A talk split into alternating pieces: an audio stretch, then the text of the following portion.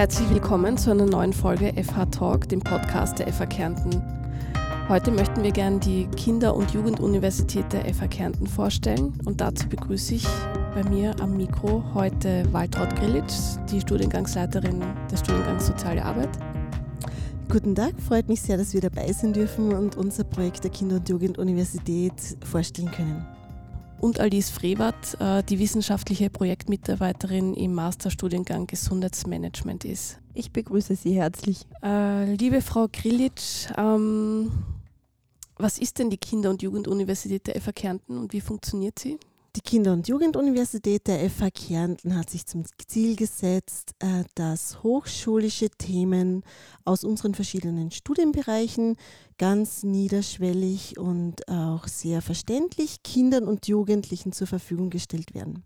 Und welches Ziel und welche Zwecke verfolgt man damit? Die Kinder und Jugendlichen sollen die Möglichkeit erhalten, im Rahmen der Kinder- und Jugenduniversität die Hochschule und hochschulische Themen kennenzulernen.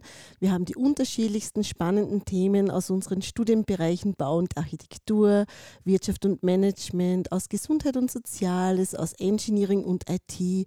Und die Kinder- und Jugenduniversität richtet sich an alle Altersgruppen von 6 bis 19 Jahren und bietet daher für die Volksschulen, für die Unterstufen und für die Oberstufen spannende Themen sowohl in Präsenz- als auch Online-Formaten an. Äh, Sie haben es schon kurz angesprochen, also die Workshops werden von Lehrenden der FH Kärnten aus allen Studienbereichen äh, geleitet. Ähm, unter anderem in Form eines Peer Education Formates. Was ist denn das und welche Vorteile hat dieses Format? Ja, genau. Wir haben zwei Formate. Das Lehrendenformat bedeutet, dass die Lehrenden selbst Workshops anbieten für die Schülerinnen und Schüler zu Themen, die sie beschäftigen, zu interessanten gesellschaftlichen Themen oder zu neuen Entwicklungen. Und das Peer Education Format ist eine Besonderheit im Studienbereich Gesundheit und Soziales. Der Studiengang Soziale Arbeit äh, entwickelt hier mit Studierenden Workshops, die sich speziell mit sozialen Themen, sozialen Problemlagen und präventiven Herangehensweisen dazu beschäftigen. Also sei es von Mobbingprävention über das Thema Sucht und Drogen, sei es zum Umgang mit neuen Medien, erarbeiten unsere Studierenden begleitet durch Lehrveranstaltungsleitungen eigene Workshops für die Schülerinnen und Schüler aus und das bezeichnen wir als das Peer Education Format. Das heißt, unsere Studierenden an der FH nehmen auch noch gleich mal einen Schwung an Erfahrung mit, schon während ihres Studiums. Ja, uns ist eine praxisbezogene Ausbildung extrem wichtig. Ähm, unsere, Schüler, äh, uns, äh, unsere Schülerinnen und Schüler interessiert natürlich auch besonders äh, die Sicht eher jüngerer Personen. Sie können dann auch Angebote und Tipps, die sich vor allem mit Problemlagen oder Tipps und Tricks äh, mit gesellschaftlichen Problemen, eigenen Problemen beschäftigen, besser annehmen, wenn die ähm, so auf Augenhöhe transportierbar sind. Und da nehmen unsere, äh, unsere Studierenden natürlich ganz viel Wissen mit. Wie konzipiere ich solche präventiven Workshops? Welche Methoden gibt es? Wie kann ich mit Kindern und Jugendlichen zusammenarbeiten? Wie baue ich so einen Workshop auf? Wir achten immer darauf, dass die Formate interaktiv gestaltet sind, dass die Kinder und Jugendlichen auch viele Möglichkeiten der Beteiligung haben. Und wie sind die, äh, die Kurse und die Workshops gestaltet, sodass sie möglichst für, für ein junges Publikum auch gut passen? Unsere Online-Workshops kann man auf der sogenannten Moodle-Plattform ähm, durchführen, dass ähm, Kinder, die noch minderjährig sind oder Schüler und Schülerinnen, die noch minderjährig sind, ähm, dass man da eine Einverständniserklärung der Eltern braucht. Diese Einverständniserklärung wäre dann per Mail an uns äh, zuzusenden. Und erst dann gibt es dann die Freischaltung auf der Moodle-Plattform. Äh, auf der Moodle-Plattform ist es so, dass wir äh, altersspezifisch eben die Workshops dann anbieten und die Schüler und Schülerinnen je nach Altersgruppe diese Workshops ähm, absolvieren können. Die Workshops beinhalten äh, Fotos, lustige Videos, ähm, spielerische Quizzes, Präsentationen und Videoaufnahmen von Lehrenden und Studierenden. Und am Ende des Kurses und des Workshops ähm, ist dann bitte eine Umfrage auszufüllen Und danach ähm, bekommt jeder Schüler und jede Schülerin nach äh, Absolvierung des Kurses eine Urkunde von der Fachhochschule Kärnten. Super. Und äh, welche Vorteile sind da jetzt für die Schülerinnen und Schüler im Vergleich jetzt zum schulischen Unterricht? Was können die da rausholen für sich? Die Schülerinnen und Schüler können sich nochmal mit etwas anderen Themen beschäftigen, die sie vielleicht auch besonders interessieren. Sie können sich darüber informieren, was gibt es denn für Angebote bei uns an der Hochschule, welche Inhalte findet man denn in unseren Studienrichtungen und könnte vielleicht ein Studium an der Fachhochschule Kärnten auch für mich künftig interessant sein. Aber vorwiegend geht es einmal darum, ähm, dass man Themen, neue Themen kennenlernt, dass man die Moodle-Plattform gerne ausprobiert und sich mit den unterschiedlichen Formaten beschäftigt besonders für die Ferienzeit ist aus meiner Sicht eine tolle Gelegenheit äh, für eine sinnvolle Beschäftigung an Regenwettertagen, wo man draußen nicht viel machen kann, dass man sagt, ich schaue mir das mal an, ich klicke mich da durch und ich informiere mich da. Es ist so, dass die Online-Workshops zeitlich unterschiedlich gestaltet sind. Das heißt, die Workshops für die Volksschulen sind kürzer, so 45 bis 50 Minuten, wobei die einzelnen Teile noch kürzer sind. Also ich habe zum Beispiel fünf Minuten Video, danach habe ich ja fünf fünf Minuten Quiz. Ich kann diese Teile auch aufgeteilt durchführen und dort an der Stelle weitermachen, wo ich gerade aufgehört habe. Also ich muss das auch nicht alles in einem Stück durchführen. Ich kann das ganz frei gestalten im Online-Format. Äh, können sich alle Schultypen beteiligen? Ja, es gibt keine Eingrenzung auf Schultypen. Alle Schultypen können sich beteiligen und äh, es ist auch so, dass die Schultypen jetzt nicht an bestimmte Themen gebunden sind, sondern die Altersgruppe ist für uns relevant. Je nach Alter hat man dann eine Auswahl unterschiedlicher altersspezifischer Workshops, die speziell für die jeweilige Altersgruppe, also Volksschule, äh, Sekundarstufe bzw. Unterstufe und Oberstufen Schülerinnen und Schüler vorbereitet wurden. Die Kinder- und Jugenduniversität wird ja nicht zum ersten Mal durchgeführt. Das ist ja schon zum wiederholten Male wird das angeboten. Gibt es da so ein paar Rückmeldungen, Erfolgsgeschichten aus den, aus den vergangenen Jahren? Ähm, wir haben positive Rückmeldungen gekriegt von den Schülern und Schülerinnen. Ähm, ich würde jetzt gerne ein paar Zitate vorlesen. Äh, und zwar, das war der beste Tag aller Zeiten, möchte gerne sowas wieder machen. Ich habe es sehr hilfreich und interessant gefunden. Ich habe sehr viel Neues gelernt. Durch den Workshop habe ich es verstanden die Kinder- und Jugenduniversität, haben wir jetzt schon gesagt, das sind eben, ist für alle zugänglich. Ist das auch so ein bisschen das Ziel, die Barriere zu überwinden, so vielleicht äh, Familien, wo man, äh, wo es noch niemanden gibt, der studiert hat, ähm, dass die Kinder da so ein bisschen einen Einblick bekommen und vielleicht so ein bisschen die Scheu überwinden? Ja, auf alle Fälle sind alle Kinder und Jugendlichen ganz herzlich eingeladen, teilzunehmen. Und ähm, wichtig ist einfach nur ein thematisches Interesse, eine Neugier, offen zu sein für Neues und einmal was ausprobieren zu wollen. Und da sind einfach alle Schülerinnen und Schüler ganz herzlich eingeladen. Deswegen sind unsere Angebote der Kinder- und Jugenduniversität auch kostenfrei und äh, damit soll es auch keine Hürden geben, äh, wenn zum Beispiel Familien ähm, finanziell schlechter gestellt sind, sondern wirklich unser Zugang niederschwellig für alle partizipativ und beteiligend. Das ist uns ganz, ganz wichtig. Und können die Schülerinnen und Schüler das Angebot dann auch zu Hause nützen? Also zum Beispiel eben, weil sie gesagt haben, äh, den Kurs oder den Workshop unterbrechen und dann später weitermachen. Geht das dann auch zu Hause alleine oder geht das nur im Rahmen von der Schule?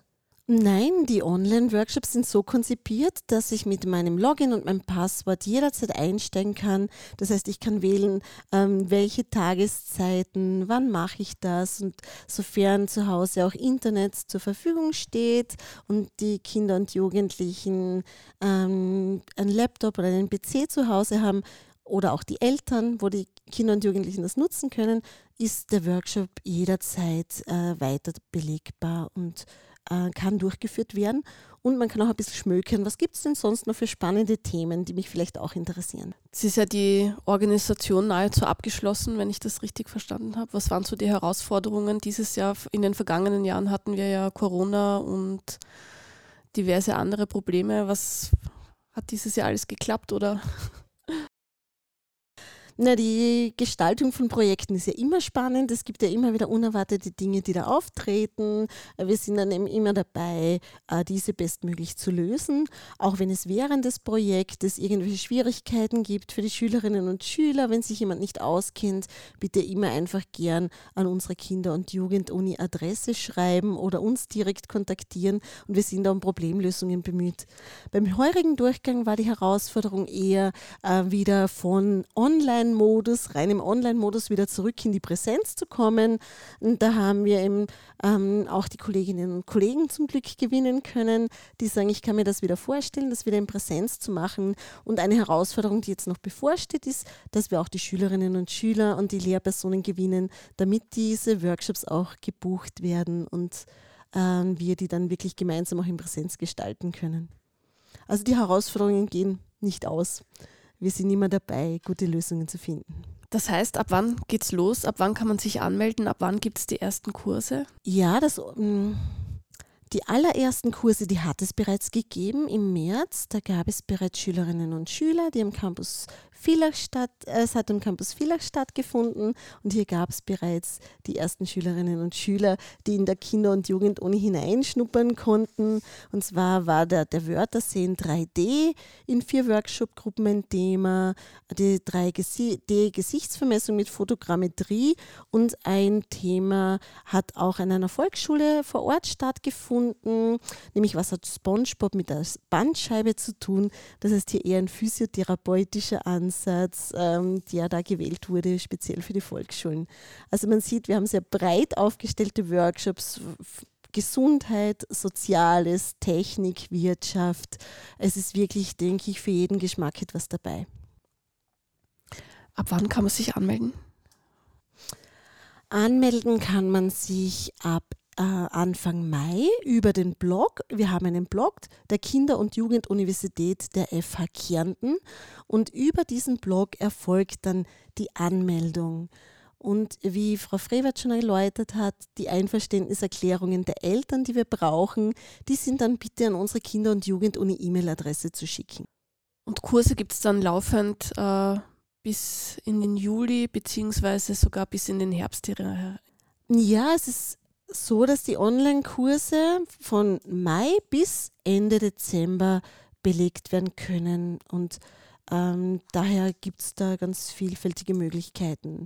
Für die Präsenz-Workshops ist am besten, sich auf dem Blog zu informieren und da zu schauen, welche Termine angeboten werden. Da sind wir noch in Abstimmung mit den Kolleginnen und Kollegen und diese Details, die folgen dann in Kürze auf unserem Blog.